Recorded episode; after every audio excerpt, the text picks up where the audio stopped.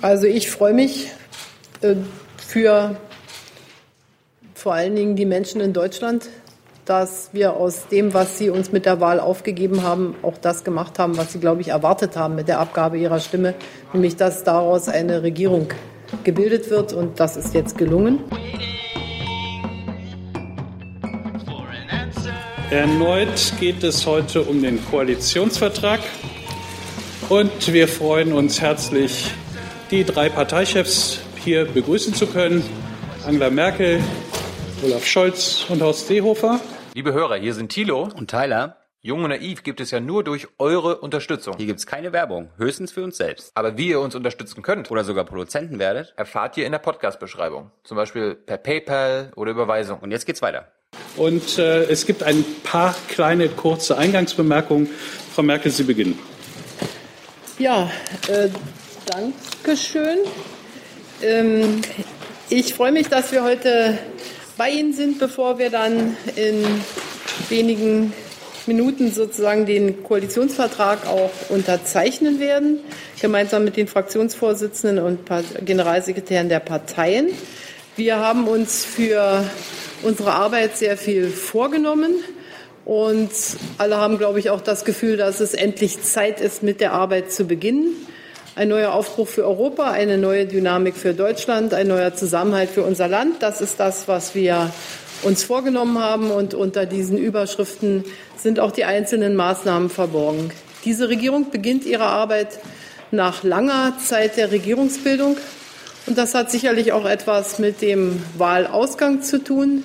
Und deshalb haben wir versucht, äh, in dem Koalitionsvertrag und wie ich finde auch ähm, richtig und gut versucht, die Antworten zu finden, die die Menschen bewegen. Und hier geht es vor allen Dingen darum, dass wir erstens das Wohlstandsversprechen, das die soziale Marktwirtschaft uns immer wieder abverlangt, auch wirklich erneuern können unter neuen Gegebenheiten, Zeiten der Globalisierung, Zeiten der Digitalisierung. Und das bedeutet konkret, der Wohlstand unseres Landes muss bei allen Menschen ankommen.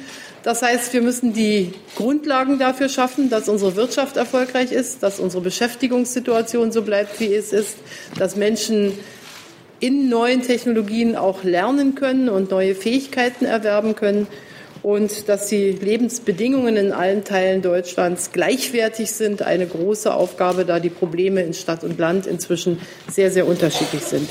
Die Menschen möchten einen handlungsfähigen Staat und das bedeutet, dass wir gerade in Fragen der Sicherheit, nicht nur der sozialen Sicherheit, sondern auch der inneren Sicherheit, unsere Aufgaben erledigen müssen. Das bedeutet, dass wir gerade in der Frage der Integration von Flüchtlingen, aber auch der Handlungsfähigkeit des Staates, da wo Menschen kein Aufenthaltsrecht in Deutschland haben, zeigen müssen, dass Recht und Gesetz eingehalten werden.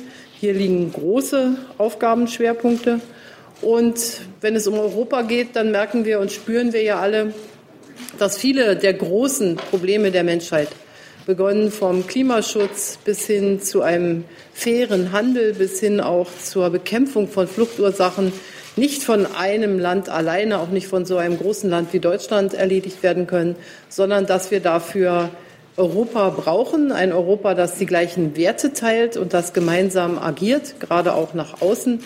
Und dafür werden wir als Bundesrepublik Deutschland unseren Beitrag leisten, sowohl wenn es um die Stabilisierung unserer Währung geht, des Euro, als auch wenn es um die Frage geht der gemeinsamen Verteidigungsanstrengungen innerhalb auch des Bündnisses der NATO, aber auch als europäische Verteidigungskomponente, um den Schutz unserer Außengrenzen und vor allen Dingen auch unserer außenpolitischen Aktivitäten im Blick auf das transatlantische Bündnis, aber auch im Blick auf die Fragen des Verhältnisses zu Russland, zu China und zu anderen Regionen der Welt. Also sehr viel Arbeit liegt vor uns. Ich habe den Eindruck, in den Verhandlungen haben wir uns fest vorgenommen, diese Arbeit auch zu erledigen. Das schließt nicht aus, dass wir auch vor neue Herausforderungen gestellt werden. Die jüngsten Entwicklungen im Handel zum Beispiel haben ja, zeigen ja schon, das hatten wir in der Koalitionsvereinbarung noch nicht uns vorgestellt und darauf werden wir auch antworten müssen. Aber ich bin optimistisch, dass das auch gelingt. Ja, vielen Dank. Dann Herr Scholz. Regieren war und ist für die SPD nie Selbstzweck. Die Übernahme von Regierungsverantwortung muss immer gut begründet werden. Und sie begründet sich für die Sozialdemokratische Partei aus dem Willen, das Leben der Bürgerinnen und Bürger dieses Landes besser zu machen und dafür zu sorgen, dass es in unserem Land sozial gerechter zugeht. Schritt für Schritt, Tag für Tag. Und genau das tun wir. Wir unterschreiben heute einen Koalitionsvertrag, der unser Land und unsere Gesellschaft und der Europa in den kommenden Jahren voranbringen wird. Darum, und dass das gelingt, haben wir in den vergangenen Monaten mit der CDU und der CSU hart gerungen. Und für das Ergebnis hat die Führung der SPD bei den Mitgliedern geworben, mit Erfolg. Wir werden jetzt nun mit der gebotenen Ernsthaftigkeit, mit der notwendigen konstruktiven Haltung und dem nötigen Optimismus an die Arbeit in der Regierung gehen. Und es ist, glaube ich, auch sehr gut, dass damit eine Phase der Verunsicherung ein Ende findet, die sich durch die lange Zeit der Regierungsbildung in diesem Land herausgebildet hat.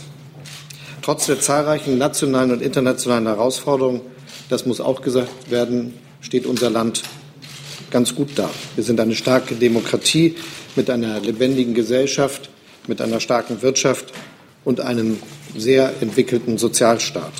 Darauf können wir auch stolz sein und wir haben deshalb allen Grund, mit Zuversicht in die Zukunft zu schauen. Zwei große Herausforderungen sind vor allem zu beachten. Die eine, aus meiner Sicht das wichtigste nationale Anliegen, ist die Weiterentwicklung der Europäischen Union. Wir müssen Sorge tragen dafür, dass das Projekt in diesen nächsten Jahren so vorangetrieben werden kann, dass die politische Zukunft von Demokratie und Marktwirtschaft in Europa damit auch gesichert werden kann. In einer schwieriger werdenden Welt, über Zollpolitik hat die Kanzlerin eben schon gesprochen, ist es unbedingt notwendig, dass die Europäer zusammenhalten und für sich Wege und Methoden entwickeln, wie sie ihre Zukunft selbst in die Hand nehmen können und selbst gestalten können. Und die zweite große Frage ist eine, die viele Bürgerinnen und Bürger sehr, sehr, sehr bewegt, die in vielen Schlagworten der politischen Debatte immer wieder vorkommt, aber die tatsächlich ein sehr ernsthaftes Thema verhandelt. Die Frage nämlich, wie gehen wir übrigens mitten in einem Wirtschaftsboom damit um, dass ein größerer Teil der Bürgerinnen und Bürger unsicher ist, ob die gute Entwicklung für sie in 10, 15 Jahren noch anhält oder für ihresgleichen.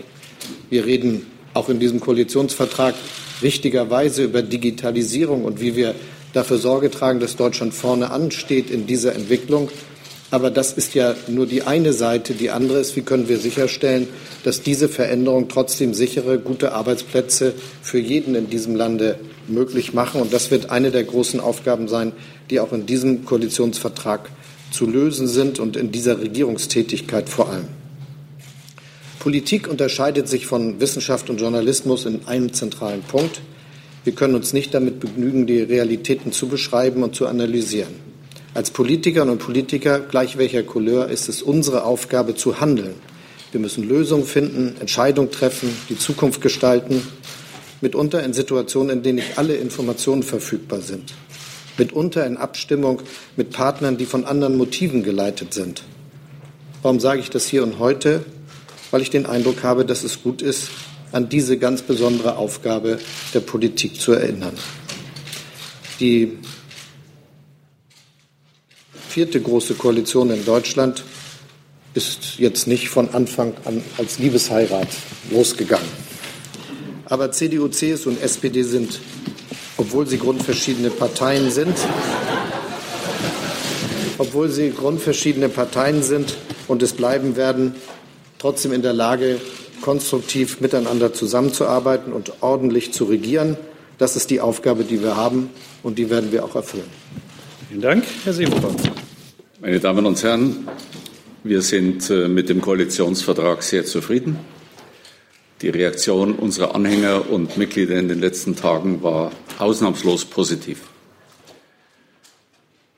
Wir bilden jetzt eine große Koalition und das ist ein sehr starker Kern dieses Koalitionsvertrags, eine große Koalition für die kleinen Leute.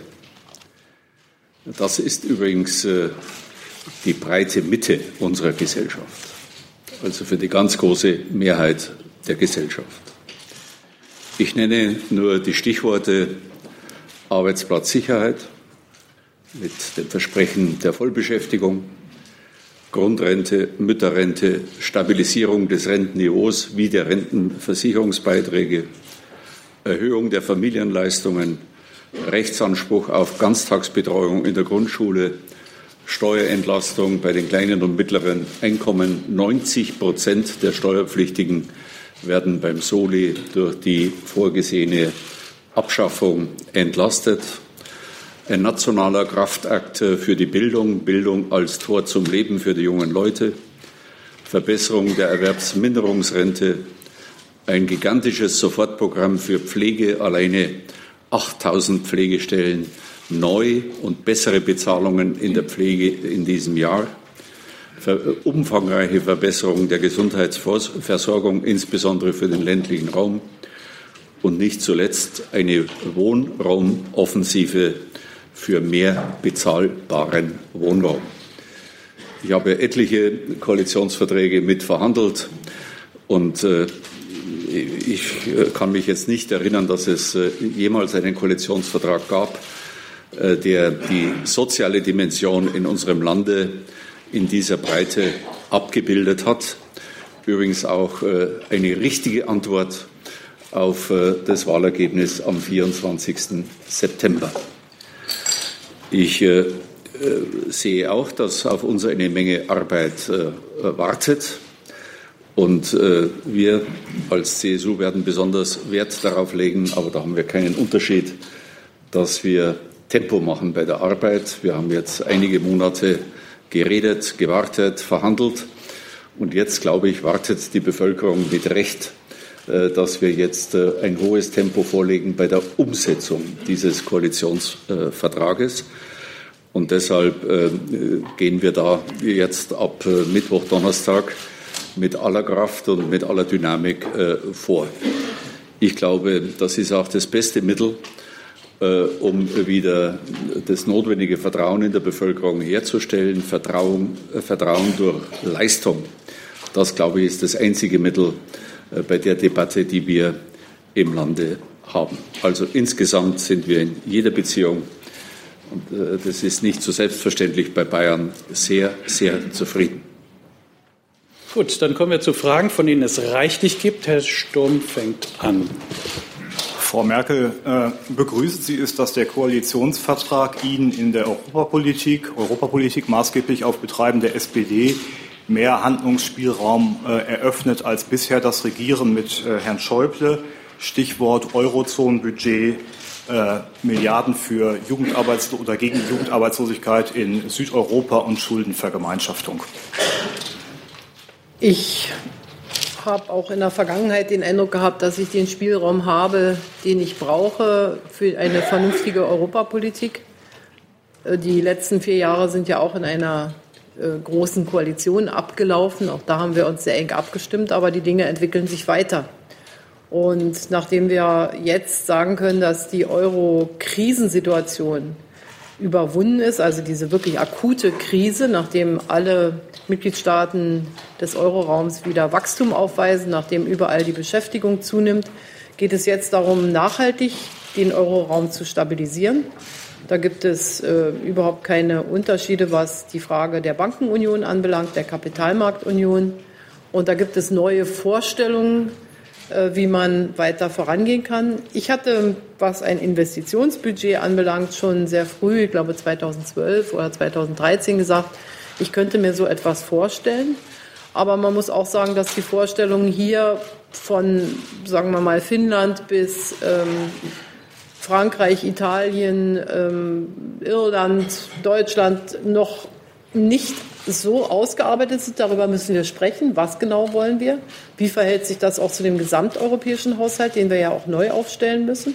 Und mit diesen Fragen werden wir uns gleich sehr früh und sehr rechtzeitig jetzt beschäftigen müssen. Und äh, dann gibt es dieses zweite große äh, Thema für Europa, das ähm, aus meiner Sicht genauso gelöst werden muss. Das ist die gemeinsame ähm, Lösung der Migrationsproblematik. Hier ist es ja so, dass wir seit langem alle miteinander den Schengen-Raum sehr genießen, dass wir freizügig uns bewegen können, aber man bei Einführung dieser Freizügigkeit nicht ausreichend an den Außengrenzenschutz gedacht hat. Und das muss jetzt getan werden, genauso wie eine neue Form der Entwicklungspolitik, die wirklich Ursachen von Flucht und Migration bekämpft. Und was die Jugendarbeitslosigkeit anbelangt, da haben wir ein Budget von sieben Milliarden Euro gehabt zur Bekämpfung der Jugendarbeitslosigkeit in Europa. Das Geld ist jetzt mehr oder weniger aufgebraucht. Da brauchen wir neue Initiativen. Dem stimme ich zu. Also ich würde sagen, das Europakapitel trägt äh, die Handschrift beider oder aller Partner, auch der CSU. Und im Übrigen gibt es ein klares Plädoyer dafür, dass der Stabilität und, Stabilitäts- und Wachstumspakt gilt, dass es keine Schuldenvergemeinschaftung gibt, sondern dass es äh, ein Prinzip gibt, dass die Haftung dort ist, wo auch die Aktion der jeweiligen Länder möglich ist. Und wir haben trotzdem ein gemeinsames Interesse, dass der Euroraum als Ganzes stabil bleibt. Und das führt dann eben auch zu Bankenunion, Kapitalmarktunion und anderen ähm, Vorhaben. Herr Jordans. Ähm, Sie haben nach der Wahl äh, zu dem Ergebnis gesagt, Frau Merkel, äh, ich sehe nicht, was wir anders machen sollten. Gilt das auch für die neue Bundesregierung? Und Herr Seehofer, ähm, in Ihrer Funktion als neuer äh, Innenminister würde ich gerne fragen, der Vorsitzende im Rechtsausschuss, ähm, ein AfD-Mitglied, behauptete in Ostdeutschland einige Mitarbeiter des Verfassungsschutzes zu kennen, die kurz vor dem Eintritt in seine Partei sind. Ähm, steht eine Mitgliedschaft in der AfD-Arbeit im Verfassungsschutz irgendwie im Wege? Ich empfehle, ähm, nochmal die ganze Pressekonferenz nach der Wahl zu lesen. Da habe ich Licht und Schatten aufgezeigt dieses Wahlergebnisses. Auf der einen Seite hat die Union einen klaren Auftrag bekommen, auch eine Regierung zu bilden. Und auf der anderen Seite waren wir alles andere als zufrieden mit diesem Wahlergebnis. Und der Koalitionsvertrag widerspiegelt gerade oder spiegelt wieder, was äh, wir glauben, aus dem Wahlergebnis auch gelernt zu haben und welche Aufgaben daraus erwachsen. Und äh, das hat uns alle, darf ich glaube ich sagen, äh, geprägt, als wir diesen Koalitionsvertrag ausgearbeitet haben. Herr Seehofer? Ich habe zwei Grundprinzipien. Erstens, wenn es um personelle Entscheidungen geht, die erst äh, zu treffen, wenn man Minister ist und nicht äh, nur einen Koalitionsvertrag unterzeichnet hat. Äh, zweitens, diese Fragen äh, Beobachtung durch den Verfassungsschutz zuallererst mit den Fachleuten im Ministerium, äh, mit den nachgeordneten Behörden und natürlich auch mit der Kanzlerin zu besprechen und erst dann ein Urteil zu bilden. Herr. Frau Bundeskanzlerin, ja. Äh, eine Frage zu der Russlandpolitik. Im Koalitionsvertrag steht, bei Umsetzung der Minsker Vereinbarungen sind wir zu einem Abbau der Sanktionen bereit. Äh, wären Sie auch zu einem schrittweisen Abbau der Sanktionen bereit, zum Beispiel im Zuge der Verwirklichung der Blauhelm-Mission für den Osten der Ukraine? Und eine zweite kurze Frage. Sie schicken angeblich Bier an den russischen Präsidenten, zumindest behauptet er das in seinem Interview gestern, Radeberger Pilsner. Mich würde interessieren, ob Sie etwas auch aus Moskau bekommen als Gegenleistung. Ähm, also, erstmal zu den Minsker Vereinbarungen. Ich warte jetzt schon seit Abschluss der Minsker Vereinbarung auf den Tag, an dem wir wenigstens einen Waffenstillstand, das ist der erste Punkt in diesen Minsker Vereinbarungen, mal über zehn Tage ähm, schlüssig verwirklicht haben. Es gibt dazu glücklicherweise auch immer wieder Anläufe, aber dass es wirklich 100 Prozent umgesetzt ist, haben wir leider noch nicht gesehen. Und deshalb wäre es mir recht, wenn wir erst mal ein paar Schritte hätten und dann könnten wir auch über die Frage von Sanktionen reden. Aber es müssen eben qualitativ wichtige Schritte sein und auch die Blauhelm-Mission, die ja im Grundsatz von beiden Seiten, von der Ukraine und von Russland befürwortet wird, wird jetzt schon seit Monaten im UN-Sicherheitsrat verhandelt, ohne dass es zu einem Ergebnis gekommen ist. Ich setze darauf, dass wir auch gerade nach der Wahl in Russland jetzt am nächsten Sonntag dann doch wieder zu einem ähm, Modus kommen, wo wir nochmal einen richtigen Anlauf machen können und schauen können, ob wir nicht in diesem Minsker Prozess auch ein Stück äh, qualitativ äh, vorankommen. Zweitens ist es bekannt, dass der russische Präsident äh, gerne deutsches Bier trinkt und manchmal ergibt sich die Möglichkeit, dass man sich da austauscht. Ich habe schon mal sehr guten Räucherfisch bekommen. Herr Bunker. Frau Merkel, wie würden Sie einem Außenstehenden denn das Erneuerungspotenzial beschreiben, das Sie sich von Herrn Seehofer an Ihrer Seite im Kabinett erwarten? Und ähm, planen Sie eigentlich noch, nachdem der unter, äh, Vertrag unterschrieben wird und falls Sie gewählt werden, planen Sie noch ein 100-Tage-Programm zum Nachweis Ihrer Handlungsentschlossenheit und ist darüber schon mit der SPD und der CSU Übereinstimmung erzielt worden, was da die zehn oder sieben oder 28 wichtigsten Punkte sind, an denen man sie nach 100 Tagen dann messen kann, ob sie was taugen oder nicht. Wir wollen sehr zügig mit der Arbeit beginnen und werden deshalb jetzt nicht nochmal wieder die nächsten zehn Tage mit einem 100-Tage-Programm äh, verbringen, sondern wir werden, glaube ich, wir haben das noch nicht genau abgestimmt, aber relativ zügig mal eine Klausurtagung des Kabinetts machen, wo wir uns dann unser Arbeitsprogramm für die nächsten Monate vornehmen. Und der Koalitionsvertrag ist reich an ähm, Aufforderungen zum Tun. Und äh, das muss man dann ein bisschen auch ordnen und das werden wir sehr relativ schnell machen. Ähm, schauen Sie, Horst Seehofer kommt jetzt in die Regierung, nachdem er zehn Jahre, ähm, glaube ich, fast Ministerpräsident in Bayern gewesen ist. Und ich glaube, dass er eine sehr eigenständige Erfahrung aus dieser Arbeit äh, mitbringt, die für viele Themen, die hier zu realisieren sind, von größter Bedeutung ist. Denn fast keines der Themen im Zusammenhang mit innerer Sicherheit, mit ähm, Integration, mit der Frage äh, der Bekämpfung von Fluchtursachen, mit der in, inneren Sicherheit, der Terrorbekämpfung kann der Bund alleine lösen. Und gerade auch die Ergänzung des Ministeriums um die Themen Zusammenhalt der Gesellschaft, um Heimat und Bauen und Wohnen, das sind alles Themen, die eine Kooperation von Bund und Ländern vorsehen. Wir haben uns eine Vielzahl von Projekten vorgenommen, in denen der Bund alleine gar nichts kann. Und die Tatsache, dass sowohl der zukünftige Vizekanzler als auch Horst Seehofer Ländererfahrung mitbringen, kann diesem Projekt nur dienen. Dann sind beide Ihre Traumpartner, oder? Ich meine, das, man sieht das nicht so, wenn Sie so äh, eher griesgrämig nebeneinander sitzen. Ja. Sind gute Partner jetzt für die Arbeit. Da bin ich ganz, äh, und wir sind schon voller Konzentration auf diese Arbeit und auf Ihre Fragen. Frau Fattes stellt die nächste. Wir können auch gerne freundlich gucken, es fällt mir nicht schwer.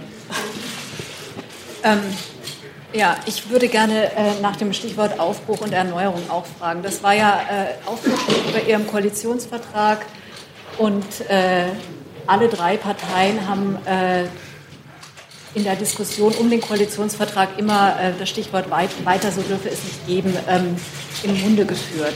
Was sind jetzt genau die Projekte, die dafür stehen? Gibt es Symbolprojekte, wo Sie sagen, ähm, daran, äh, daran kann man das festmachen, denn Sie drei sind jetzt nun mal auch altbekannte Gesichter da, dann kann man es ja vielleicht noch nicht so festmachen.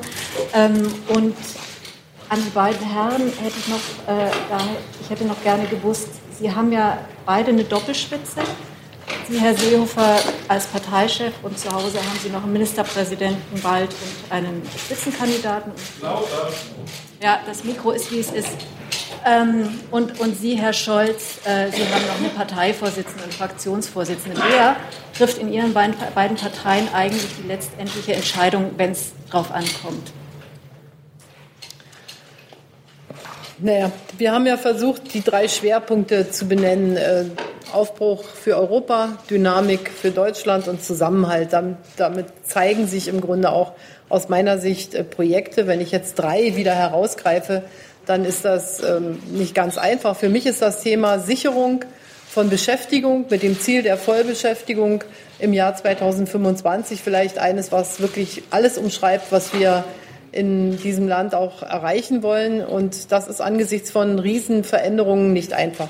Wir haben Umstrukturierung vorgenommen in der äh, Bundesregierung. Das haben Sie ähm, gesehen, zum Beispiel mit dem Ministerium von Horst Seehofer, aber auch mit dem Versuch, ähm, digitale Kompetenzen zu bündeln. Auch im Arbeitsministerium wird es einen Schwerpunkt geben für die Arbeit 4.0. Wir gehen vollkommen neue Wege, was die Weiterbildung anbelangt, äh, sowohl die berufliche Bildung als auch was die, das lebenslange Lernen anbelangt.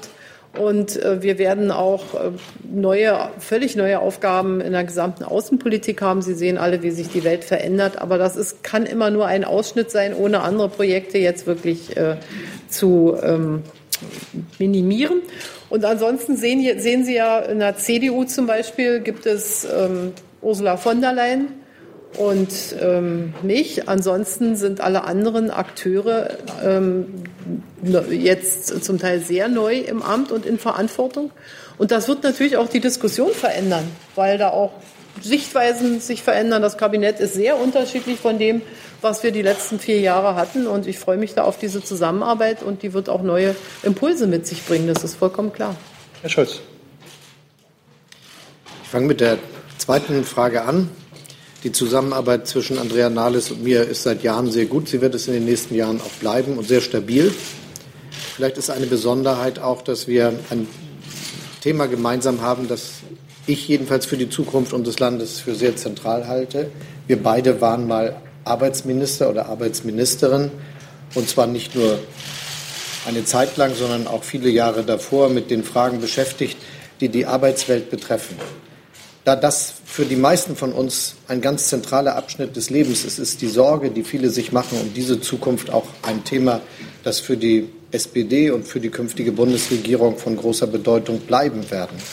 Und wir haben uns fest vorgenommen, an dieser Stelle sowohl die Fortschritte zu erreichen, die in der Regierung möglich sind, als auch über die Zeit hinaus dieser Koalition Perspektiven für das 21. Jahrhundert, für die 20er und 30er Jahre zu entwickeln.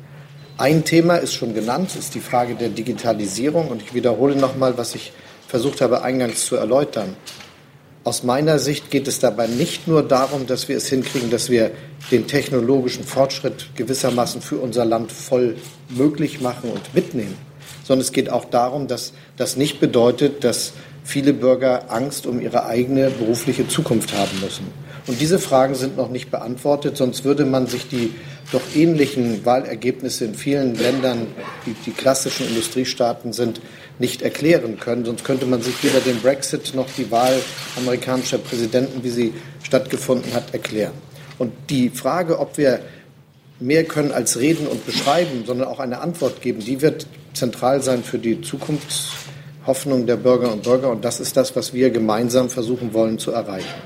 Aus unserer Perspektive ist es eine sehr kluge Entscheidung, dass der Partei und die Partei- und Fraktionsvorsitzende ein eigenes Kraftzentrum mit der SPD zusammen in dieser Regierungskonstellation darstellt. Denn sonst würde es nicht gelingen, über das hinaus, was im Alltagsgeschäft des Regierens zu tun ist, Perspektiven zu entwickeln. Die brauchen wir aber, wenn wir im Wettbewerb mit anderen antreten wollen. Und was die wichtigen Fragen betrifft, eine habe ich schon angesprochen. Ich will noch einmal erwähnen, dass auf diesen Wandel bezogen es für uns ganz zentral sein wird, dass wir es möglich machen, dass wenn man 46 ist oder 51, nochmal beruflich neu starten kann und sich keine Sorge machen muss und darf, wie das geht und ob das geht und ob das wirtschaftlich überhaupt vertretbar ist. Aber wir können nicht einfach hinnehmen, dass es einen so schnellen technischen Wandel gibt, wie wir den jetzt erleben, und dann jemanden suggerieren, dass er gewissermaßen irgendwie alleine damit klarkommen muss. Das ist schon unsere gemeinschaftliche Verantwortung.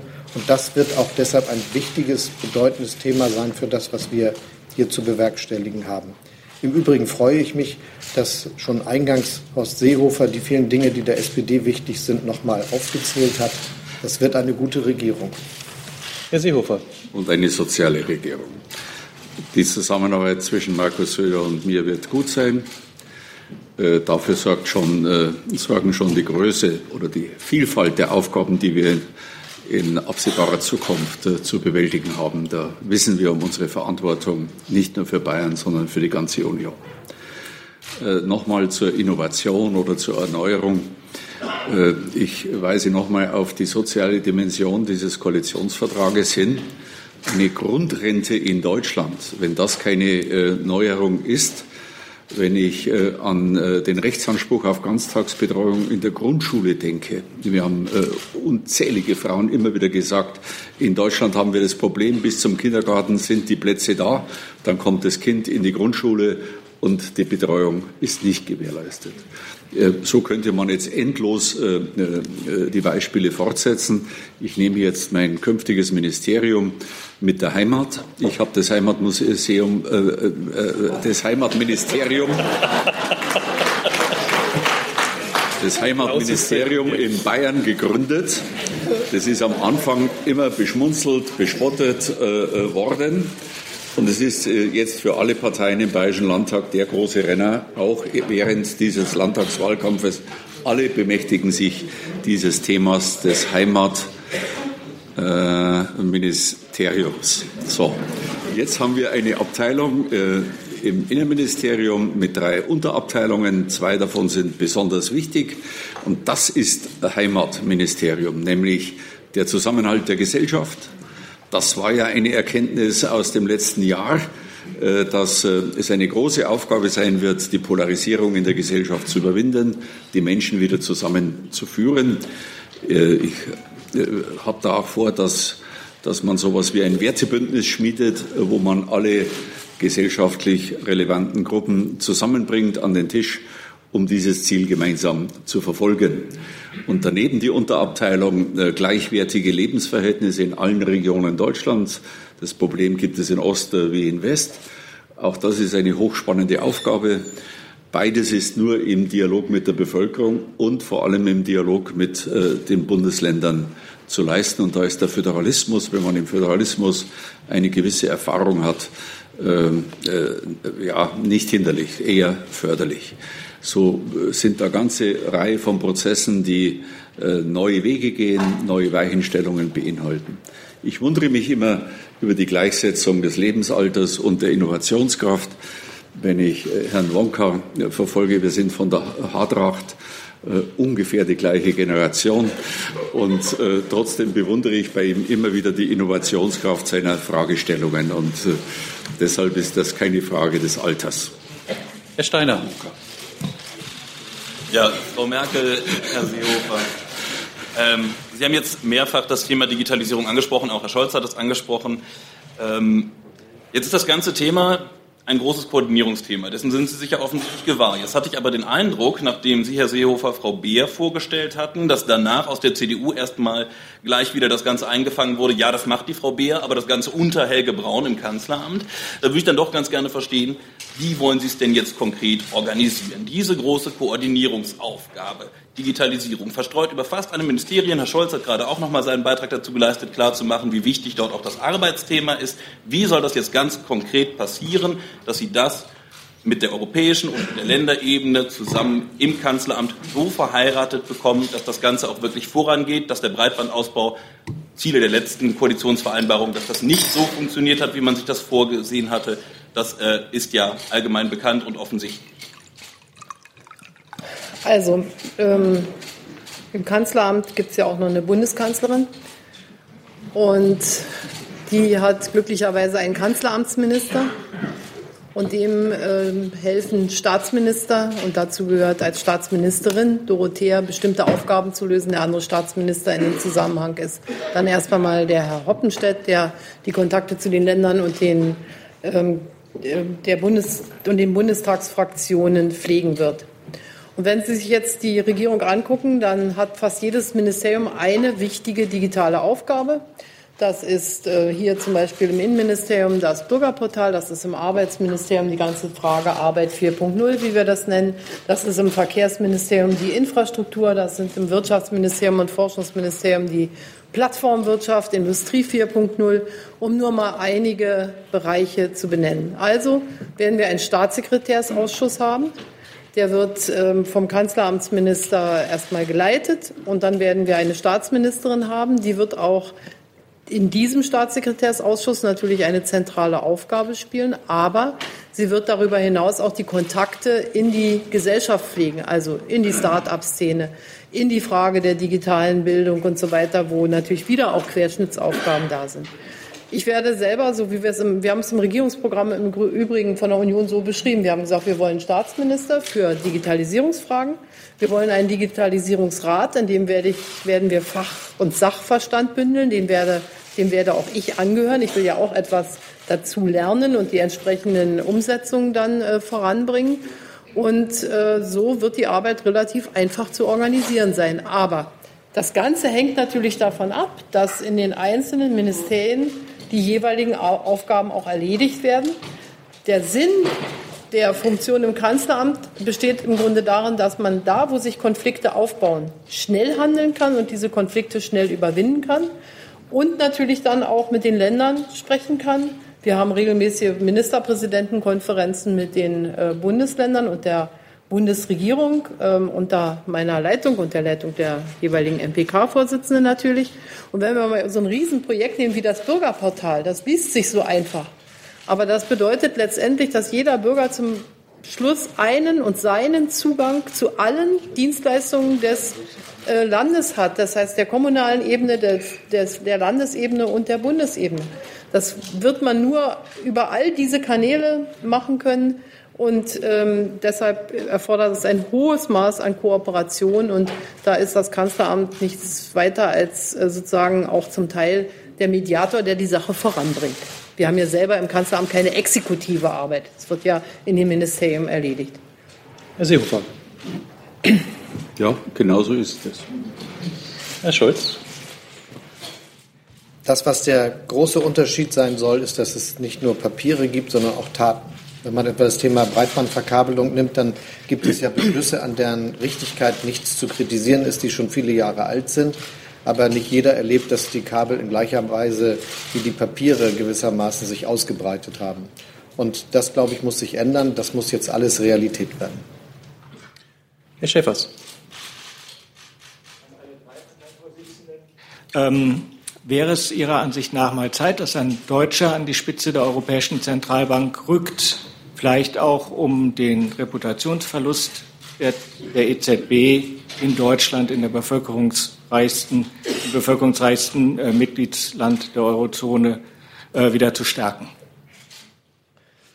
Wir werden zum gegebenen Zeitpunkt, wenn diese Personalien dann alle anstehen, darüber reden. Natürlich haben wir auch für alle Positionen im nächsten Jahr wird es sehr viele Positionen im Zusammenhang mit der Europawahl äh, zu besetzen geben. Ähm, werden wir gute Personalangebote haben, aber ich möchte heute noch nicht spekulieren.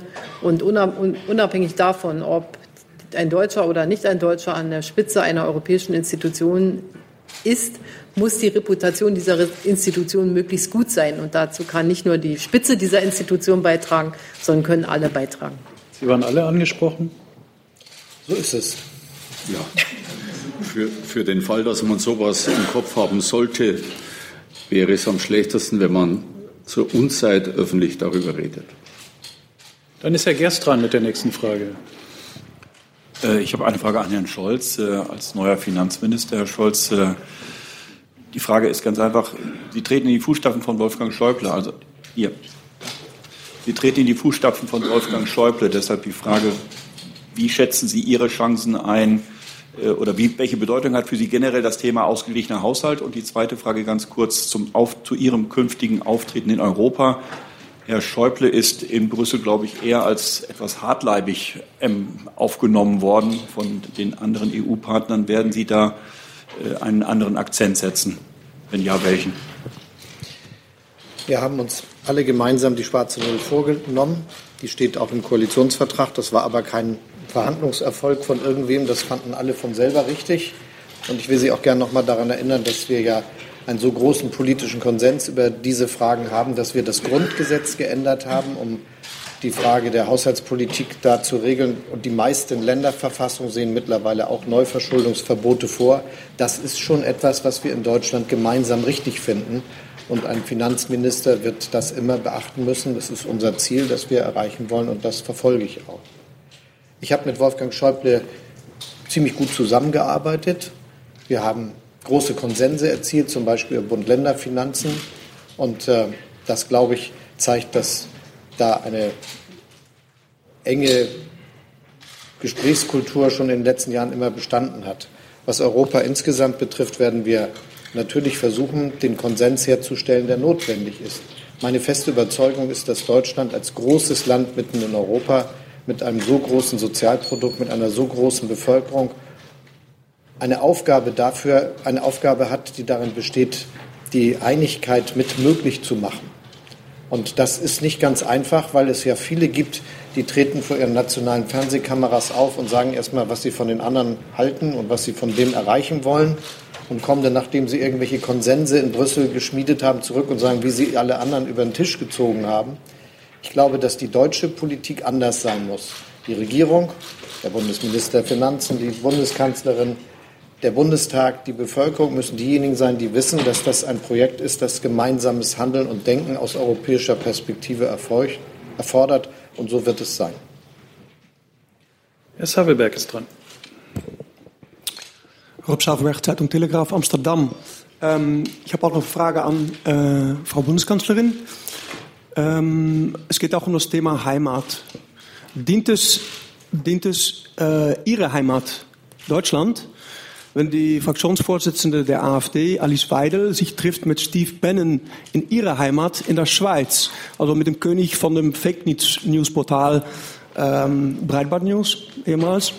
Äh, dient das den Interessen der Bundesrepublik Deutschland äh, aus Ihrer Sicht? Und können Sie vielleicht sagen, inwieweit das vielleicht auch äh, die Interessen schadet in Bezug auf den Handelskrieg mit den USA, also mit den Strafzollen. Und dann habe ich auch noch eine Frage an Herrn Scholz.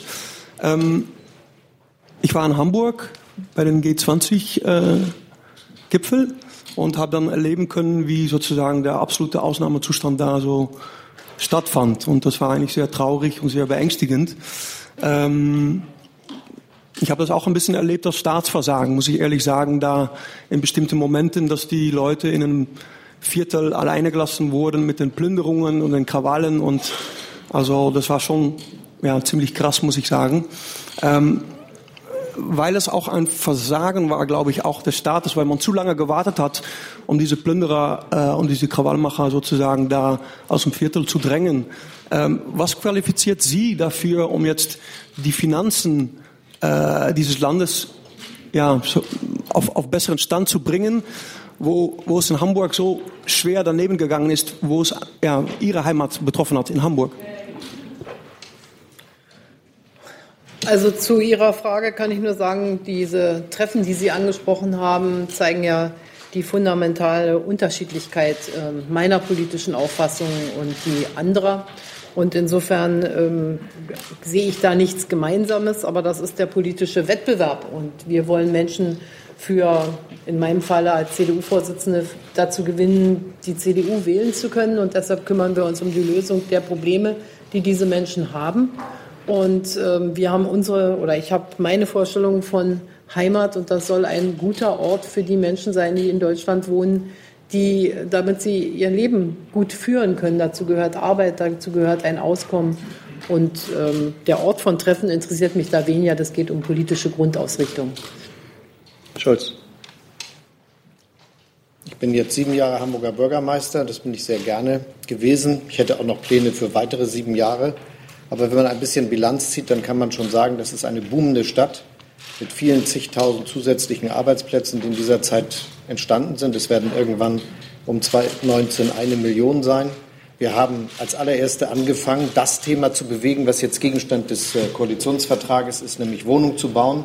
Das größte Wohnungsbauprogramm und das größte Programm sozialen Wohnungsbaus in Deutschland auf den Weg gebracht.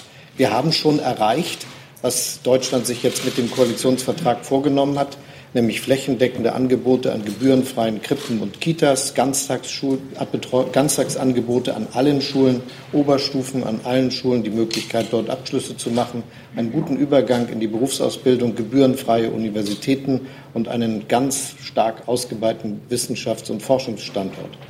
Das sind viele Erfolge, die da stattgefunden haben in den letzten Jahren. Und deshalb blicke ich auf die Bilanz dieser Regierungstätigkeit sehr gerne zurück. Ich habe mich auch sehr bewusst dafür eingesetzt, dass auch internationale Treffen in der Stadt stattfinden. Und die Polizei hat dort eine sehr schwierige Arbeit geleistet, mit großer Kompetenz angesichts der Gewaltbereitschaft einiger, sogar mit großem persönlichen Einsatz. Und ich bin den Polizistinnen und Polizisten, die aus ganz Deutschland gekommen sind, sehr dankbar für ihre gute Tätigkeit, die sie dort geleistet haben. Ich glaube, dass es äh, niemanden gibt, der angesichts der Tatsache, dass wir seit mehreren Jahren Haushaltsüberschüsse in Hamburg haben, ich mich so viel mit Finanzen beschäftigt habe, die Frage hat, was ich wohl da bewirken könnte. Ich glaube, dass das eine gute Zeit sein wird und ich werde mir alle Mühe geben, dass wir sowohl die Aufgaben in Deutschland voranbringen können, was das Wachstum, was ausgeglichenen Haushalt betrifft, was den sozialen Zusammenhalt betrifft. Denn wenn wir den sozialen Wohnungsbau in Deutschland ausbauen wollen, wenn wir Krippen und Kitas gebührenfrei machen wollen in Deutschland, wenn wir Ganztagsbetreuung einführen wollen, wenn wir die Infrastruktur ausbauen wollen, wenn wir die Forschung weiterentwickeln wollen, dann geht das ja nur, wenn wir die Haushaltsvoraussetzungen dazu schaffen. Und gleichzeitig wird es eine ganz, ganz zentrale Aufgabe sein, dafür zu sorgen, dass Europa zusammenhält und weiter zusammenwächst, denn das ist die wichtigste Frage für unsere Zukunft. Herr Delfs. Frau Bundeskanzlerin, ich äh, muss noch mal ganz kurz zurückkommen zur, zur Europolitik. Da war jetzt ja eigentlich für jetzt für den März auf dem nächsten Gipfel eine gemeinsame Positionierung ähm, angekündigt worden von Ihnen ähm, mit Herrn Macron. Das ist jetzt ja verschoben worden offenbar. Können Sie noch mal ganz kurz sagen, was die Hintergründe für diese Verschiebung sind? Wo hakt es jetzt eigentlich genau? Ist das äh, zwischen Ihnen und Herrn Macron, wo noch nicht Einigkeit herrscht? Ist es äh, gesamt EU oder ist es zwischen Ihnen und Herrn Scholz vielleicht auch? Herr Scholz, vielleicht auch noch mal ganz kurz äh, was ist eigentlich Ihre Position zu dem Thema? Hätten Sie jetzt schon gerne gesehen, dass sich Deutschland dazu positioniert? Sind Sie da auf einer Linie mit der Bundeskanzlerin bei dem Thema?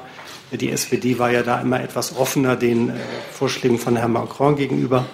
Und dann noch ganz kurz, Frau Bundeskanzlerin, dieser Deal zwischen RWE und E.ON jetzt am Nachmittag, äh, am, am, Wochenende, vom Wochenende, ähm, fürchten Sie, dass, dass das zu einer größeren Monopolisierung noch auf dem Energiemarkt führt und führt, äh, fürchten Sie auch steigende Strompreise für die Anbieter, äh, für, die, für die Verbraucher? Also, Sie haben in Ihrer Frage zu den, was wir jetzt im März äh, Rat, im März Europäischen Rat äh, zwischen Frankreich und Deutschland haben wollen als gemeinsame Position, ja das äh, Wort offenbar unter, untergebracht. Ich habe mit Interesse gelesen, dass irgendwas verschoben wurde. Ähm, ich habe mich über eine Verschiebung nie geäußert. Wir werden sicherlich nicht die letzte Frage geklärt haben, aber wir werden mehr sagen können, als wir im Dezember sagen konnten. Und das ist das, was wir den Menschen versprochen haben. Es wird eine Reise des Finanzministers sehr schnell nach Paris geben. Es wird eine Reise von mir nach Paris geben äh, zum Antrittsbesuch bei Emmanuel Macron. Da werden wir auch diesen Europäischen Rat vorbereiten. Es wäre sicherlich zu viel, jetzt jede Facette der Eurozone der nächsten 20 Jahre schon ausbuchstabiert zu haben. Aber da wird sich einiges schon klären, was wir uns in den, als nächste Etappe vorstellen können. Genauso wie sich ähm, einiges klären, geklärt hat oder klären wird im Zusammenhang mit der Migrationspolitik, die wir gemeinsam vertreten, und der Verteidigungspolitik. Das sind ja alles drei wesentliche Elemente und dann kommt noch der ganze Bereich Forschung hinzu, wesentliche Elemente, die zwischen Deutschland und Frankreich vorangebracht werden sollen. Wir haben uns bereits dazu verpflichtet, dass wir einen neuen Élysée-Vertrag ausarbeiten werden, der natürlich auch im Blick auf die europäische Rolle Deutschlands und Frankreichs eine Funktion hat. Das haben ja auch die Parlamente beschlossen. Und äh, wir werden das Thema, das kommt auch im Koalitionsvertrag vor, gemeinschaftliche Bemessungsgrundlage in der Unternehmenssteuerreform noch mal ganz konkret aufrufen, auch im Blick auf die neue Steuerreform der Vereinigten Staaten von Amerika. Das beflügelt uns eher. Und insofern wird es auch in relativ überschaubarer Zeit mal ein Treffen äh, der im Zusammenhang mit der deutsch-französischen Zusammenarbeit wichtigen Ministerien geben. Ich sehe also für Verschiebung gar keinen Grund, sondern ich glaube, wir kommen Schritt für Schritt voran. Wir müssen vorankommen. Wenn man sich überlegt, wo die Skepsis vieler Bürgerinnen und Bürger im Hinblick auf Europa herrührt, dann ist das ganz sicher weniger die Frage, dass sie sich darüber beschweren, was Europa kann, als was Europa nicht kann. Und deshalb werden wir dort, wo es um echte Politik geht, Fortschritte machen müssen im Bereich der Außenpolitik, der Sicherheitspolitik, unserer gemeinsamen Grenzen von Fragen von Flucht und Migration und natürlich auch in all den Fragestellungen, die anstehen, wenn es äh, darum geht, wie wir zum Beispiel den ganzen Bereich der Wirtschaft und Finanzen organisieren. Ich finde es gut, dass Präsident Macron mit Vorschlägen vorangegangen ist, denn das ist ja vielleicht etwas Neues in der politischen Debatte Europas, dass man das Risiko eingeht, einen Vorschlag zu machen, von dem man weiß, dass davon viel kommen kann, aber vielleicht nicht eins zu eins alles so, wie man es einmal gesagt hat. Aber meine feste Überzeugung ist, wir müssen alle in dieser Hinsicht ein bisschen mutig sein und gewissermaßen outspoken werden und das sagen, was wir als Perspektive erreichen wollen, damit daraus dann ein Konsens erreicht werden kann.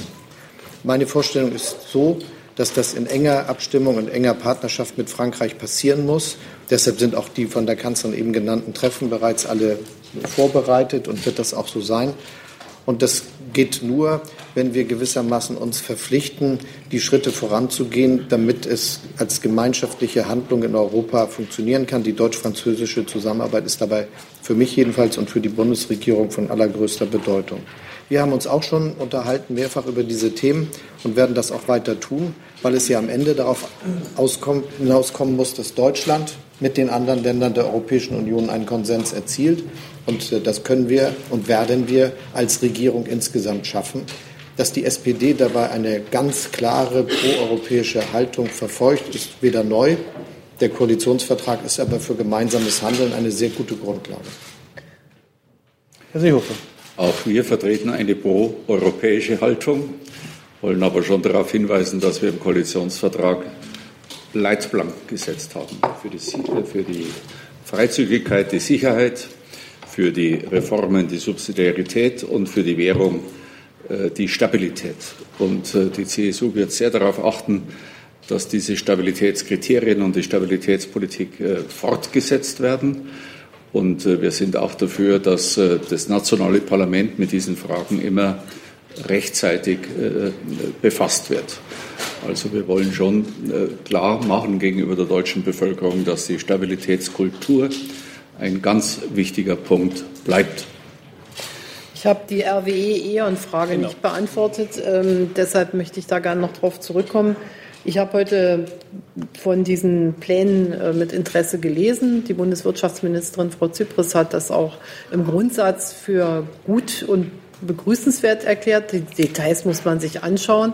Aber ich habe Vertrauen in unsere Energieunternehmen, dass sie auf jeden Fall die beste Variante suchen, wie sie die Energiewende und die nachhaltige Energieversorgung äh, auch wirklich schaffen können. Die Tatsache, dass wir dem Thema Ausbau der Energieleitungen einen großen Wichtigkeit äh, einräumen, will ich an der, äh, in der Stelle noch erwähnen. Denn im Augenblick ist sozusagen das, der Flaschenhals eigentlich, dass wir nicht die großen Trassen schnell genug gebaut haben. Und deshalb spielt das bei uns in der Koalitionsvereinbarung eine große Rolle, sonst wird die Energiewende äh, nicht gelingen. Und vielleicht noch ganz kurz zu dem Thema, wie kommen wir voran? Ich meine, in der Bankenunion, dann nehmen wir mal das Thema Bankenunion. Da können wir die Überschrift alle sofort unterschreiben. Wir wollen die Bankenunion. Und trotzdem müssen wir dann ja die, in die Details gehen, weil da die Wahrheit sehr konkret ist. Ab wann können wir denn auch ähm, einen Letztmechanismus in Europa einführen. Was bedeutet das für die ähm, Kredite, die nicht äh, so gut laufen? Da muss man natürlich äh, sich sehr detailliert Vorstellungen machen, wann ist die Risikoreduzierung so weit fortgeschritten, dass man einen nächsten Schritt einleiten kann und dass darüber geredet wird. Das ist ja nur das Normalste von der Welt. Das macht man auch zu Hause, wenn man sich eine Bank anguckt. Und insofern ähm, ist das nicht irgendwie Ausweichmanöver, sondern das ist dann die konkrete Arbeit an einem Werkstück, das Bankenunion heißt. Genauso wie Kapitalmarktunion. Dass es endlich möglich sein muss, dass äh, auch über die Landesgrenzen hinweg Kredite vergeben werden. Das ist ja ein sehr ähm, seltsamer Zustand, dass sozusagen deutsche Banken für den italienischen Mittelstand und italienische Banken für den deutschen Mittelstand eben längst nicht so viel Kredite miteinander ausmachen wie Menschen, die Grenze überqueren. Und äh, das sind sinnvolle Vorhaben, aber die müssen gut vorbereitet sein und äh, eben in diese Leitplanken hineinpassen. Herr Goffert. Frau Bundeskanzlerin, Herr Scholz, diese Regierung hat jetzt so viel Geld zur Verfügung wie nie eine zuvor. Ähm, und das beruht ja auf der Annahme, dass das Wachstum einfach immer weitergeht. Ähm, meine Frage ist, wie realistisch ist diese Annahme angesichts der Tatsache, dass wir jetzt schon seit neun Jahren einen Aufschwung haben? Geht ja noch mal vier Jahre weiter. Und Herr Scholz, was machen Sie, wenn dann vielleicht der Konjunkturzyklus mal einbricht und Sie ja die schwarze Null gut finden und Steuererhöhungen ja auch ähm, ausgeschlossen sind? Fangen Sie dann an zu sparen? Wie sieht der Plan B für den ja nicht ganz so unwahrscheinlichen Fall aus, dass die Konjunktur nicht mehr ewig so weiterläuft? Erstmal haben wir in der Koalitionsvereinbarung darauf geachtet, dass wir die Maßnahmen so ausrichten, dass wir die Wahrscheinlichkeit erhöhen, dass es vernünftig weitergeht. Und äh, wir haben doch erlebt, dass die günstige steuerliche Situation im Augenblick daraus resultiert, dass die Binnennachfrage gestiegen ist. Und das hat sehr viel mit der Tatsache zu tun, dass noch nie so viele Menschen Arbeit hatten in Deutschland, wie das im Augenblick der Fall ist. Und deshalb setzen wir genau an dem Thema an, von denen, die schon sehr lange lang, langzeitarbeitslos sind, mit neuen Methoden auch äh, hier zu versuchen, Brücken in den Arbeitsmarkt zu bauen, wie mit Qualifizierung und mit der äh, Möglichkeit auch für Ältere, was ähm, der Herr Scholz eben gesagt hat, die Berufsperspektiven zu verbessern. Das ist der Beitrag, den wir leisten können und im Übrigen auch mit der mit dem Vorhaben, dass wir mehr investieren wollen und dass wir festgestellt haben, dass im Augenblick Geld da ist, aber die Investitionen gar nicht stattfinden, weil manches zu langsam läuft. Das heißt, das Thema Geschwindigkeit, wie schnell kann ich äh, Genehmigungen auch erteilen, spielt in unserem Koalitionsvertrag auch eine große Rolle. Das sind die Dinge, die wir beeinflussen können und mit denen wir dafür Sorge tragen wollen, dass dieser Aufschwung weitergeht. Wenn Sie sich die Vereinbarung der künftigen Regierung genau anschauen, dann sehen Sie, dass wir sehr seriös vorgegangen sind. Wir haben nicht alle Möglichkeiten genutzt, mögliche Haushaltsperspektiven und Einnahmezuwächse zu kalkulieren, sondern sind bei denen, die man plausibel errechnen kann, geblieben und haben darüber dann Entscheidungen getroffen. Ganz bewusst haben wir nicht alles ausgereizt, was man sich denken könnte, weil dann wäre man wirklich in einer schwierigen Situation, wenn das mit der Konjunktur mal eine Zeit lang anders laufen sollte als jetzt. Trotzdem ist mir wichtig, an dieser Stelle zu sagen, es sieht alles danach aus, dass es, was die konjunkturelle Entwicklung der nächsten Jahre betrifft, eher besser wird, als es bisher gewesen ist. Und das ist ja auch eine gute Botschaft. Frau Kiffner. Frau Bundeskanzlerin, Sie hatten eingangs ganz kurz auch den Handel erwähnt. Ähm, Im Koalitionspapier steht auch, dass Deutschland zwei zentrale Ziele verfolgt. Europa müsse international eigenständiger und handlungsfähiger werden. Gleichzeitig will Deutschland die Bindung an die USA festigen. Im Lichte der Äußerungen von Donald Trump über das vergangene Wochenende, wo er gezielt auch über deutsche Autohersteller gesprochen hat, ähm, verändert sich das Klima jetzt schon? Das klingt ja jetzt schon nach einem etwas widersprüchlichen Ziel. Das Ziel unsererseits bleibt ja erhalten. Da hat sich ja nichts dran geändert. Die Umstände sind vielleicht etwas komplizierter geworden. Deshalb wird das Thema Handel und die Frage der fairen Handelsbedingungen sicherlich auf dem kommenden Europäischen Rat eine Rolle spielen, wo wir mit der Kommission dann darüber diskutieren. Ich begrüße sehr, dass die Europäische Kommission jetzt Gespräche führt. Das werden wir auch von unserer Seite machen, wenn die neue Regierung im Amt ist. Und denn solche unterschiedlichen Auffassungen, ob es gerechte Situationen gibt oder nicht, die müssen ja gesprächsweise gelöst werden nach meiner Vorstellung und nicht, äh, wenn es irgendwie zu vermeiden ist, über einseitige Aktionen. Wenn aber diese einseitigen Aktionen nicht zu vermeiden sind, dann müssen wir natürlich auch überlegen, wie wir in reziproker Weise darauf antworten können. Aber ich setze jetzt erst einmal noch auf Gespräche und dazu wird es vielerlei Gelegenheit geben. Auch noch eine Frage die, äh, an Herrn Seehofer und Herrn Scholz. Herr Seehofer, Sie verstehen sich ja auch als ein Brückenbauer, gerade zu Herrn Orban. Es gibt da eine sehr tiefgreifende Freundschaft. Jetzt ähm, hat Deutschland einen Orban-Versteher als Innenminister? In, inwieweit wird sich denn die deutsche Innenpolitik gerade im Hinblick auf Flüchtlinge eher ähm, Richtung Ungarn öffnen? In wie viel Öffnung erwarten Sie von der ungarischen Seite hin zur deutschen Politik, die ja immer noch auf europäischer Ebene gerade diese Solidarität einfordert? Und noch ähm, an Herrn Scholz eine kurze Frage. Die Sozialdemokraten sind ja jetzt einem geradezu europäischen Trend des Bedeutungsverlustes von sozialdemokratischen Parteien durch diesen Regierungseintritt entgangen.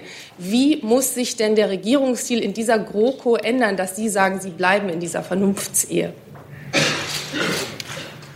Wir haben zur Migrationspolitik äh, eine wirklich erstklassige Vereinbarung in der Koalition. Sehr klar, alle Felder umfassend von den Fluchtursachen bis zur Integration, bis hin zur Begrenzung. Und deshalb werde ich mich äh, sehr stark äh, in der Umsetzung auf diesen Koalitionsvertrag berufen und auch darauf setzen. Und wenn ich vom Tempo sprach, ist das Tempo deshalb möglich, weil wir klare Vereinbarungen haben. Allerdings muss man immer hinzufügen, dieses Thema wie die Sicherheitspolitik ist nur in einer Verantwortungsgemeinschaft Bundesrepublik Deutschland und Bundesländer zu erreichen. Zweitens, ich habe mich in meiner ganzen politischen äh, Laufbahn immer um vernünftige bilaterale Beziehungen äh, zu äh, den Staaten auf dieser Erde bemüht. Und das gilt ganz besonders als bayerischer Ministerpräsident zu den Staaten nach äh, Mittel- und Osteuropa. Wir haben nach 40 Jahren äh, die äh, Spannungen zwischen äh, Tschechien und Bayern beendet.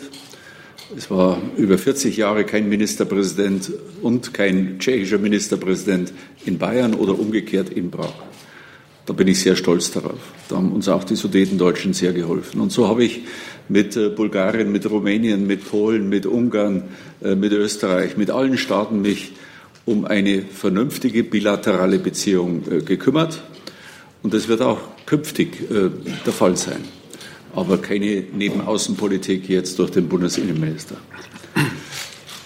Ich könnte es etwas flapsig beantworten. Lesen Sie mein Buch, es heißt Hoffnungsland. Und falls es Ihnen zu lang ist, beschränken Sie sich aufs letzte Kapitel, da stehen alle Antworten zu Ihrer Frage drin. Aber ernsthaft, Ihre Frage zeigt, dass wir eine strukturelle Herausforderung haben. Und deshalb ist es gar kein Zufall, dass ich in dieser Bundespressekonferenz, dass ich bei vielen anderen Gelegenheiten immer wieder darauf hingewiesen habe, da ist wirklich was los in der Welt. Wenn wir uns die Wahl von Herrn Trump in den USA anschauen, wenn wir uns die Brexit-Entscheidung anschauen, wenn wir uns die Erfolge rechtspopulistischer Parteien in verschiedenen Ländern Europas angucken, wenn wir sehen, was zum Beispiel passiert mit den klassischen sozialdemokratischen Parteien, gibt es offenbar die Notwendigkeit nach etwas anderen und neuen Antworten für die Herausforderung des 21. Jahrhunderts. Und ich hoffe, dass ich das noch mal sagen darf. Es gibt jetzt das, die SPD ist eine Partei, die entstanden ist mit der Industrialisierung. Was wir jetzt haben, ist das, wie das so ein Bestseller genannt hat, Second Machine Age. Also eine Zeit, in der durch die Digitalisierung, durch den technischen Wandel viele Fragen anders werden, als sie bisher sind. Und es ist verdammt nochmal unsere Pflicht, das nicht nur zu beschreiben und bedeutungsvoll zu gucken, sondern es ist unsere Pflicht, dass wir eine Antwort darauf haben. Ich habe dazu sehr konkrete Vorstellungen, die werden unsere Regierungsarbeit hier betätigen, beeinflussen, weil wir da was erreichen wollen. Und sie werden, das ist die Aufgabe von Frau Nahles und der Sozialdemokratischen Partei, darüber hinaus bedeuten, dass wir diese Antworten auch politisch weit über die nächsten vier Jahre hinaus mitentwickeln. Und da glaube ich schon, dass die Deutsche Sozialdemokratische Partei vielleicht als die Erfinderin der Idee von Sozialdemokratie in Europa auch diese Aufgabe übernehmen muss, diese Antworten mitzuentwickeln für sich, aber natürlich als etwas, das dann, wenn diese Analyse stimmt, auch anderswo gilt. Und ich halte das schon für eine große Herausforderung und die politischen Führerinnen und Führer der SPD in Deutschland dürfen diese Aufgabe nicht verweigern. Wir werden das tun. Herr Wallershauptmann. Ich will vielleicht nur Bitte. sagen, dass das ja für alle Parteien gilt, insbesondere für die, die auch den Anspruch haben, äh, Volksparteien zu sein. Wir haben, leben in einem Wandel, der wird die Welt etwa so wahrscheinlich verändern wie von der Agrargesellschaft zur Industriegesellschaft. Und das ist ja, wenn man mitten in diesem Wandlungsprozess steckt, nicht ganz einfach. Herr Scholz hat ja am Anfang darauf hingewiesen, dass wir mit, mit Problemen arbeiten, deren ähm, Auswirkungen wir noch nicht vollkommen kennen. Und jetzt müssen wir sozusagen Projektionen vornehmen in die Zukunft. Was bedeutet das? Was bedeutet das für die Art der Bildung? Sie, wir alle, wie wir hier im Raum sitzen, erleben es doch aus unserer Perspektive, was das für die Medien bedeutet. Plötzlich ist jeder Bürger auch potenziell ein Medienschaffer. Er kann einen Blog schreiben, er kann sich einbringen, er ist Partizipant in den sozialen Netzwerken. Es revolutioniert doch unsere Art der Kommunikation, aber auch der, der Datenerfassung und der Faktenerfassung und der Einordnung dieser Fakten vollkommen. Und was diese Revolution mal bedeutet, im Blick auf, äh, wem glaube ich, wo sind falsche Nachrichten, wie sind die Kontexte, da haben sie, bildet sich doch auch in der medialen Landschaft zurzeit eine völlig neue Welt heraus. Leute, die was überprüfen, die plötzlich äh, über andere schreiben. Das ist doch, wenn Sie das mit vor 15 Jahren vergleichen, eine ganz neue Welt. Und so ist sie auch bei uns. Und so werden, auch Parteimitgliedschaften ganz neu wahrgenommen. Warum binde ich mich? Binde ich mich noch ein ganzes Leben, wenn die Welt so im Wandel ist, an eine einzige Partei? Und wir werden doch wirklich, ähm, wir würden die Lösung, glaube ich, nicht gut finden, wenn wir so tun, als würde sich so gut wie nichts ändern und wir könnten mal einfach so weitermachen, sondern wir müssen das viele Dinge vollkommen neu denken, bis hin zu unseren Steuersystemen, bis hin zu unseren sozialen Sicherungssystemen wahrscheinlich, weil die Arbeitswelt sich massiv ändert. Und wenn wir gut arbeiten, werden wir in den nächsten vier Jahren dafür einige neue Lösungen finden, aber zu Ende werden wir mit der Arbeit nach den Jahren wahrscheinlich nicht sein, weil sich die Technologie parallel weiterentwickelt. Bitte schön. Frau Merkel, mein Thema ist die Beziehungen mit der Türkei. Es gab große Spannungen zwischen Deutschland und der Türkei, Europa und der Türkei. In den letzten Tagen gibt es sehr große Spannungen zwischen Griechenland und der Türkei. Sehr großes Spannungen. Ach, Spannungen. Ja, Mhm. mit äh, Griechenland, der Türkei, Zypern, Ostmittelmeer. Äh, die Türkei seit zehn Tagen hat zwei griechische Soldaten verhaftet. Diese Solda- Soldaten schützen die europäische Grenze auch, wie Sie sagen. Was sagen Sie dazu? Haben Sie über dieses äh, Thema mit Herrn Tsipras gesprochen?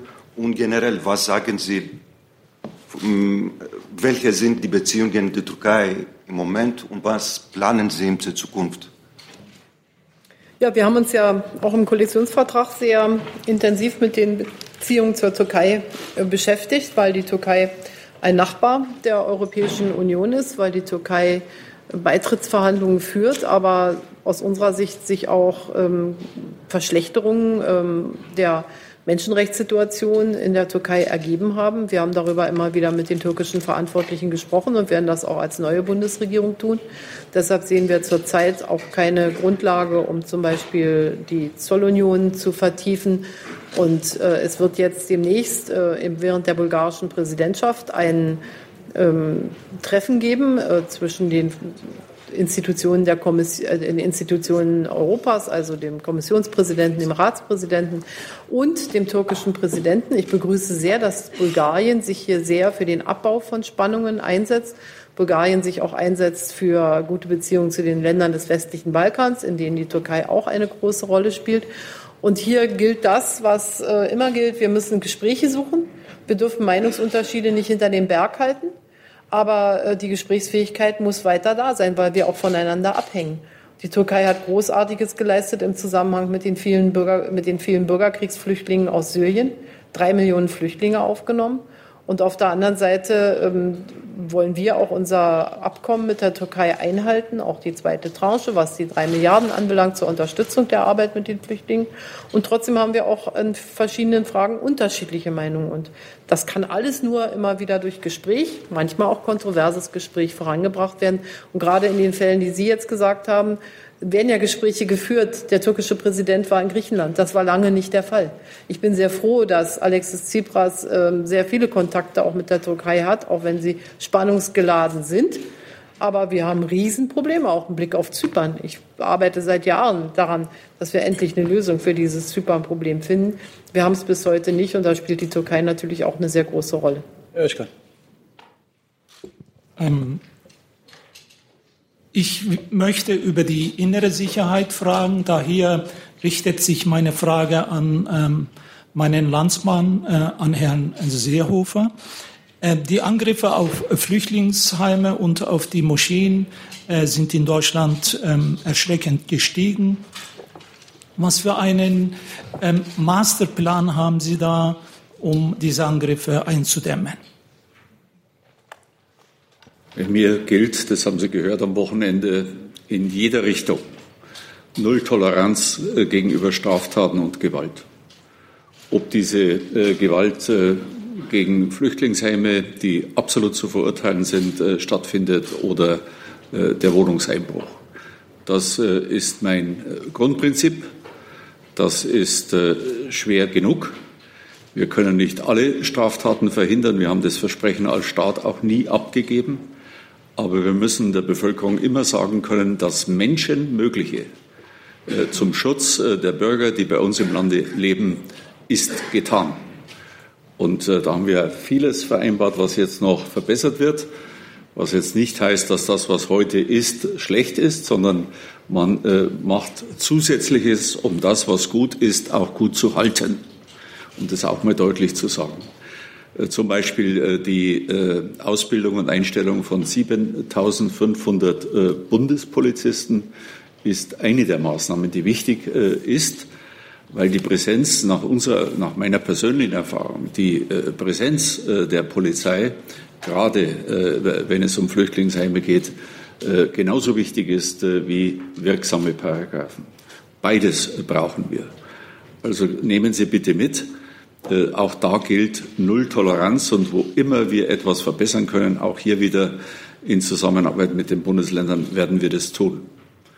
Ohne Ansehen der Herkunft äh, oder äh, der Nationalität. Hier in Deutschland. Also da können Sie sich drauf verlassen. Holger. Herr Seehofer, ähm, inwieweit kann denn das, hier sitze ich, danke. Inwieweit kann denn das bayerische Heimatministerium Blaupause sein für das Bundesministerium, gerade auch vor dem Hintergrund, dass der große Fördertopf ländliche Entwicklung im Landwirtschaftsministerium verbleibt? Und in Bayern ist ja das Heimatministerium verlagert ähm, zur Stärkung strukturschwacher Regionen. Inwiefern planen Sie das auf Bundesebene, zum Beispiel durch eine Verlagerung nach Ostdeutschland? Danke. Zu dem zweiten, bevor ich jetzt überhaupt begonnen habe, kann ich Ihnen noch gar nichts sagen. Es ginge auch nicht ohne Bundesregierung insgesamt. Und äh, zum Ersten, äh, ich habe das Heimatministerium in Bayern gegründet und äh, dieses Ministerium wird äh, jedenfalls nach meiner Vorstellung hier in Berlin genauso geführt, wie es in Bayern geführt wurde. Man hat aus, äh, in Bayern aus keinem einzigen Ministerium eine Kompetenz abgezogen. Also äh, der Markus Söder äh, hat jetzt nicht Kompetenzen des Wirtschaftsministers oder des Innenministers bekommen, sondern es war seine Aufgabe, konzeptionell dafür Vorstellungen zu entwickeln. Ich habe jetzt irgendwo gelesen, ich hätte ein Weisungsrecht beansprucht. Nein, ein, das muss immer im Kabinett behandelt werden damit auch alle Kabinettsmitglieder hinter einer Strategie, hinter einem Konzept stehen. Und es bleibt in der Eigenverantwortung jedes Fachministers, jeder Fachministerin innerhalb des Gesamtkonzepts sozusagen äh, äh, diese Strategie zu realisieren.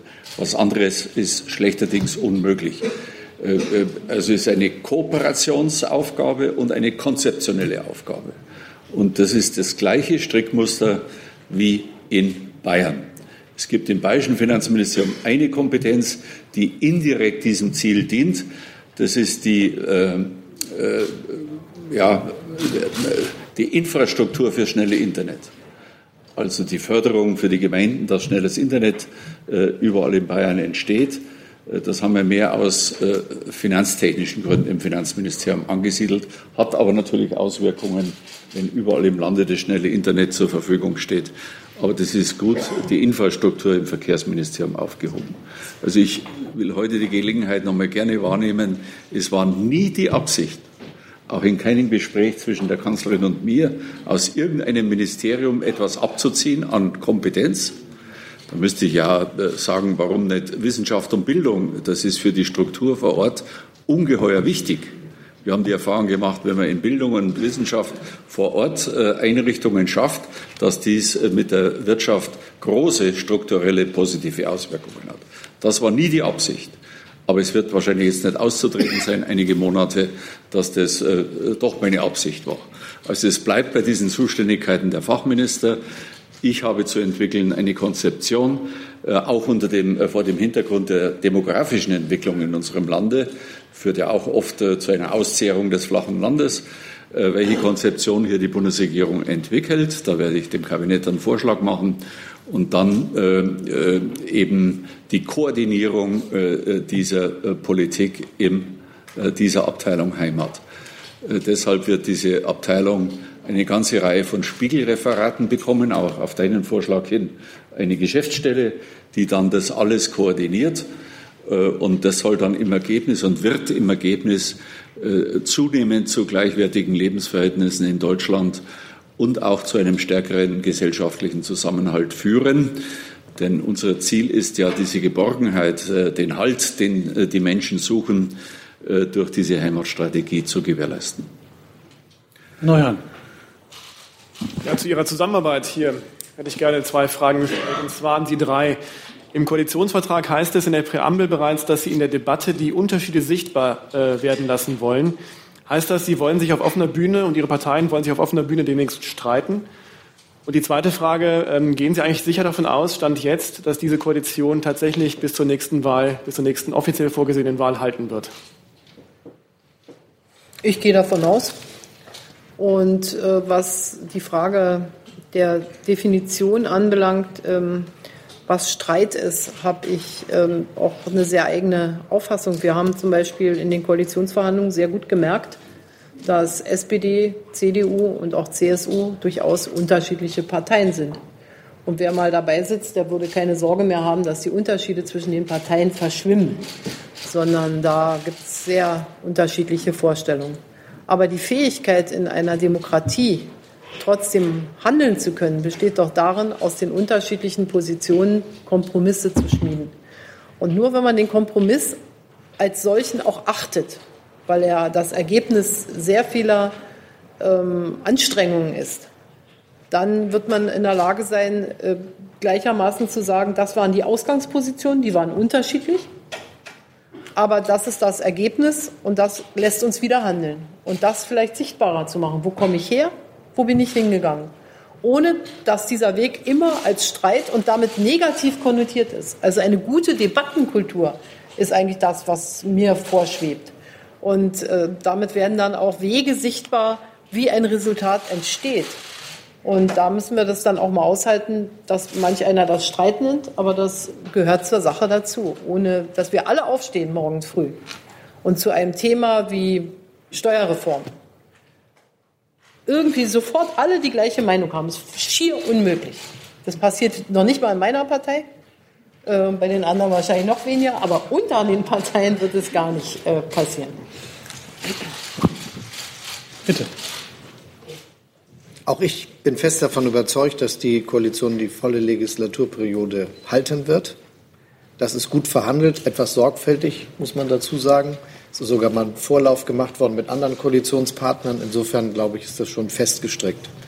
Das Zweite, es wird eine konstruktive Zusammenarbeit sein müssen. Das steht den Bürgerinnen und Bürgern zu. Das haben wir als die Regierenden auch so zu leisten.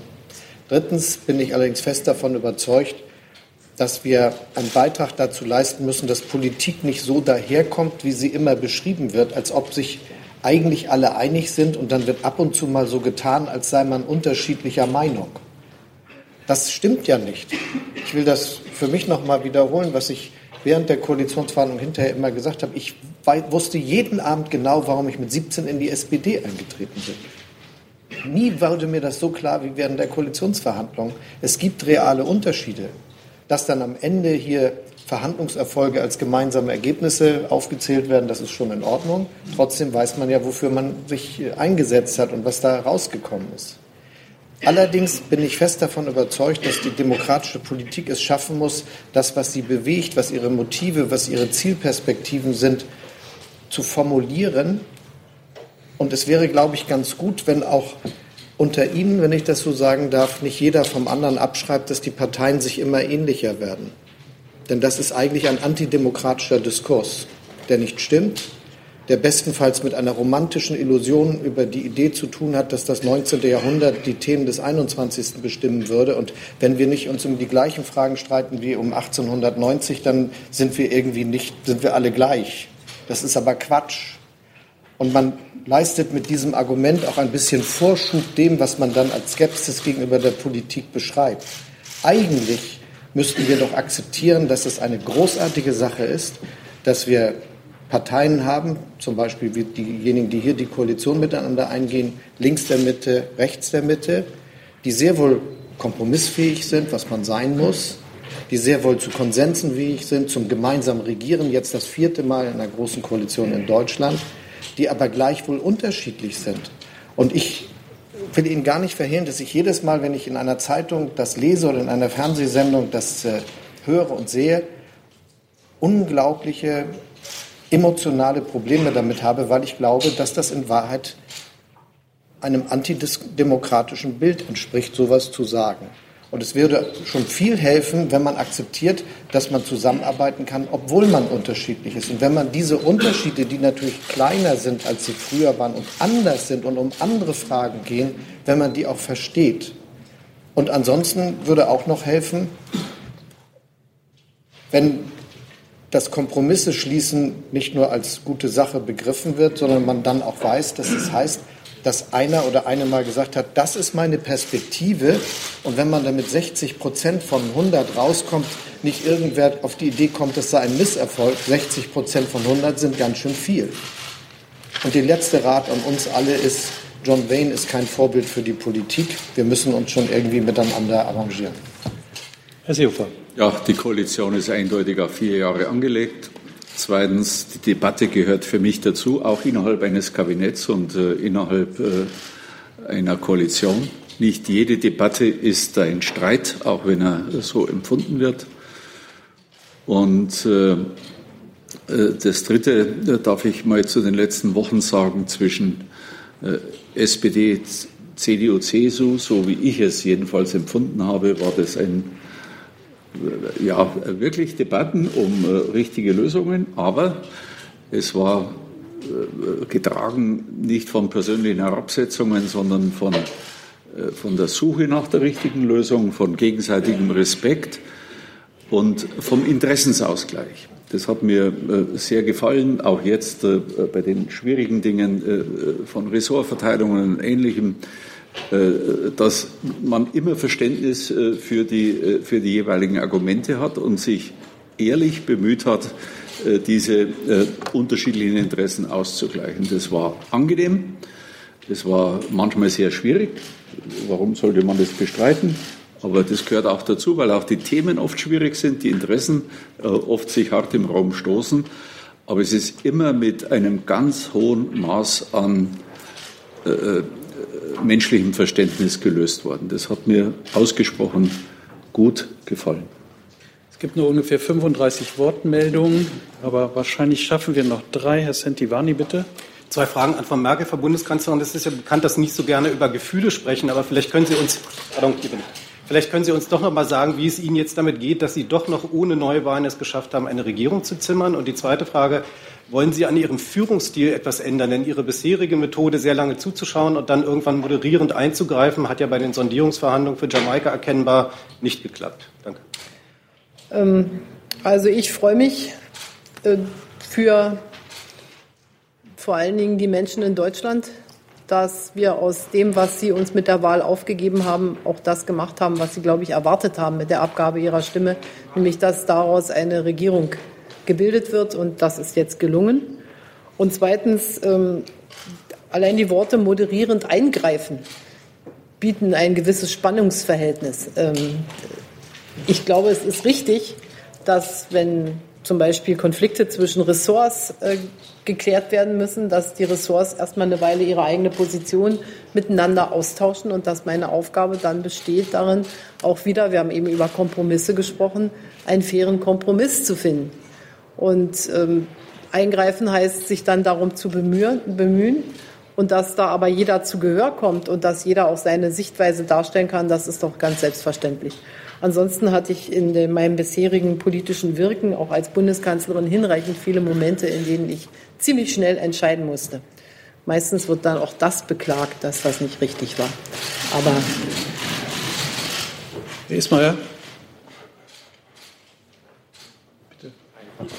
Ich, äh, ja, Georg Ismann, DPA. Ich habe eine Frage an Herrn Scholz. Ähm, Frau Schwesig hat sich ja am Wochenende äh, geäußert. Das war ein neuer Ton in der Führungsriege in Sachen Flüchtlingspolitik. Die SPD hat da ja einen etwas unklaren Kurs, wenn man die Basis in Ostdeutschland sieht, wenn man Herrn Stegner sieht. Das sind doch schon sehr entgegengesetzte Meinungen. Es ist klar, dass auch mit Blick auf die bayerische Landtagswahl in dem Bereich äh, sehr schnell gesetzmäßig was kommen wird. Wird die SPD dort ihre ähm, äh, Position auch in der Führung etwas korrigieren Richtung ja, härterer Kurs? Unser Kurs ist pragmatisch humanitär. Mehr haben Sie dazu nicht zu sagen. Also Frau Schwesig, ist das nur eine Meinungsäußerung gewesen? Glaube, Sie, Sie unterschätzen, inwieweit wir uns einig sind in diesem Kurs, den ich eben beschrieben habe. Und äh, das hat äh, unser Verhalten im den letzten Jahren bestimmt. Viele von uns haben als Ministerpräsidentinnen und Ministerpräsidenten ganz pragmatische Arbeit geleistet, Integrationsaufgaben gelöst und gleichzeitig auch die Anforderungen, die Recht und Gesetz ergeben, mit erfüllt, und zwar aus tiefer innerer Überzeugung. Und insofern sehe ich gar nicht, was Ihre Frage unterstellt. Hey Leute, Jung und Naiv gibt es ja nur durch eure Unterstützung. Ihr könnt uns per PayPal unterstützen oder per Banküberweisung, wie ihr wollt. Ab 20 Euro werdet ihr Produzenten im Abspann einer jeden Folge und einer jeden Regierungspressekonferenz. Danke vorab. Dann ist Frau Pauli mit der letzten Frage dran. Oh wow. Ähm, Frau Bundeskanzlerin, Herr Scholz, Sie haben schon mal ähm, den Fahrplan für Ihr Regierungshandeln der nächsten Jahre skizziert. Ich würde trotzdem noch mal fragen für diejenigen, die heute Abend quasi als äh, Wähler und Zuschauer äh, die Zusammenfassung des heutigen Tages sehen und äh, die Zusammenfassung Ihres Regierungshandels und der Prioritäten. Was würden Sie oder was sind Sie der Meinung, muss als allererstes angegangen werden? Ich glaube, jeder Minister wird eine erste Aufgabe haben. Beim Finanzminister neben den europäischen Aufgaben wartet eigentlich alles auf einen neuen Haushalt für dieses Jahr. Und darüber haben wir auch schon gesprochen, denn ähm, solange kein neuer Haushalt vorliegt, äh, können auch bestimmte Projekte, die wir uns vorgenommen haben, gar nicht begonnen werden.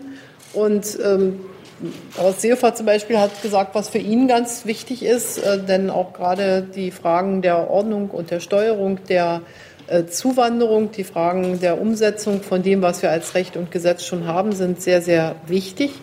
Und dann hat jedes Ministerium hier seine eigenen Prioritäten und die dann zu einem Gesamtbild zusammenwachsen zu lassen, ähm, das wird sehr schnell geschehen. Und ich habe ja darüber gesprochen. Wir werden äh, in absehbarer Zeit eine Klausurtagung machen. Da wird jeder Minister dann sein erstes und seine ersten Projekte vorstellen.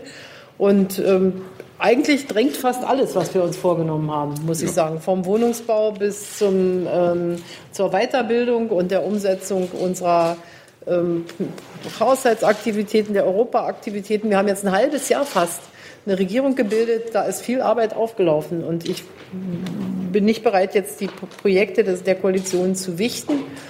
Das Parlament wird eine Menge zu tun bekommen. Ja, vielen Dank. Es gibt ungefähr 60 Kollegen, die der festen Überzeugung sind, sie hätten sich als erstes gemeldet. Das ist ein kleines Problem. Wir können dieses Problem etwas minimieren, wenn Sie häufiger zu uns kämen. Entweder jeder für sich in der neuen Aufgabe oder auch gerne alle zusammen. Für heute herzlichen Dank.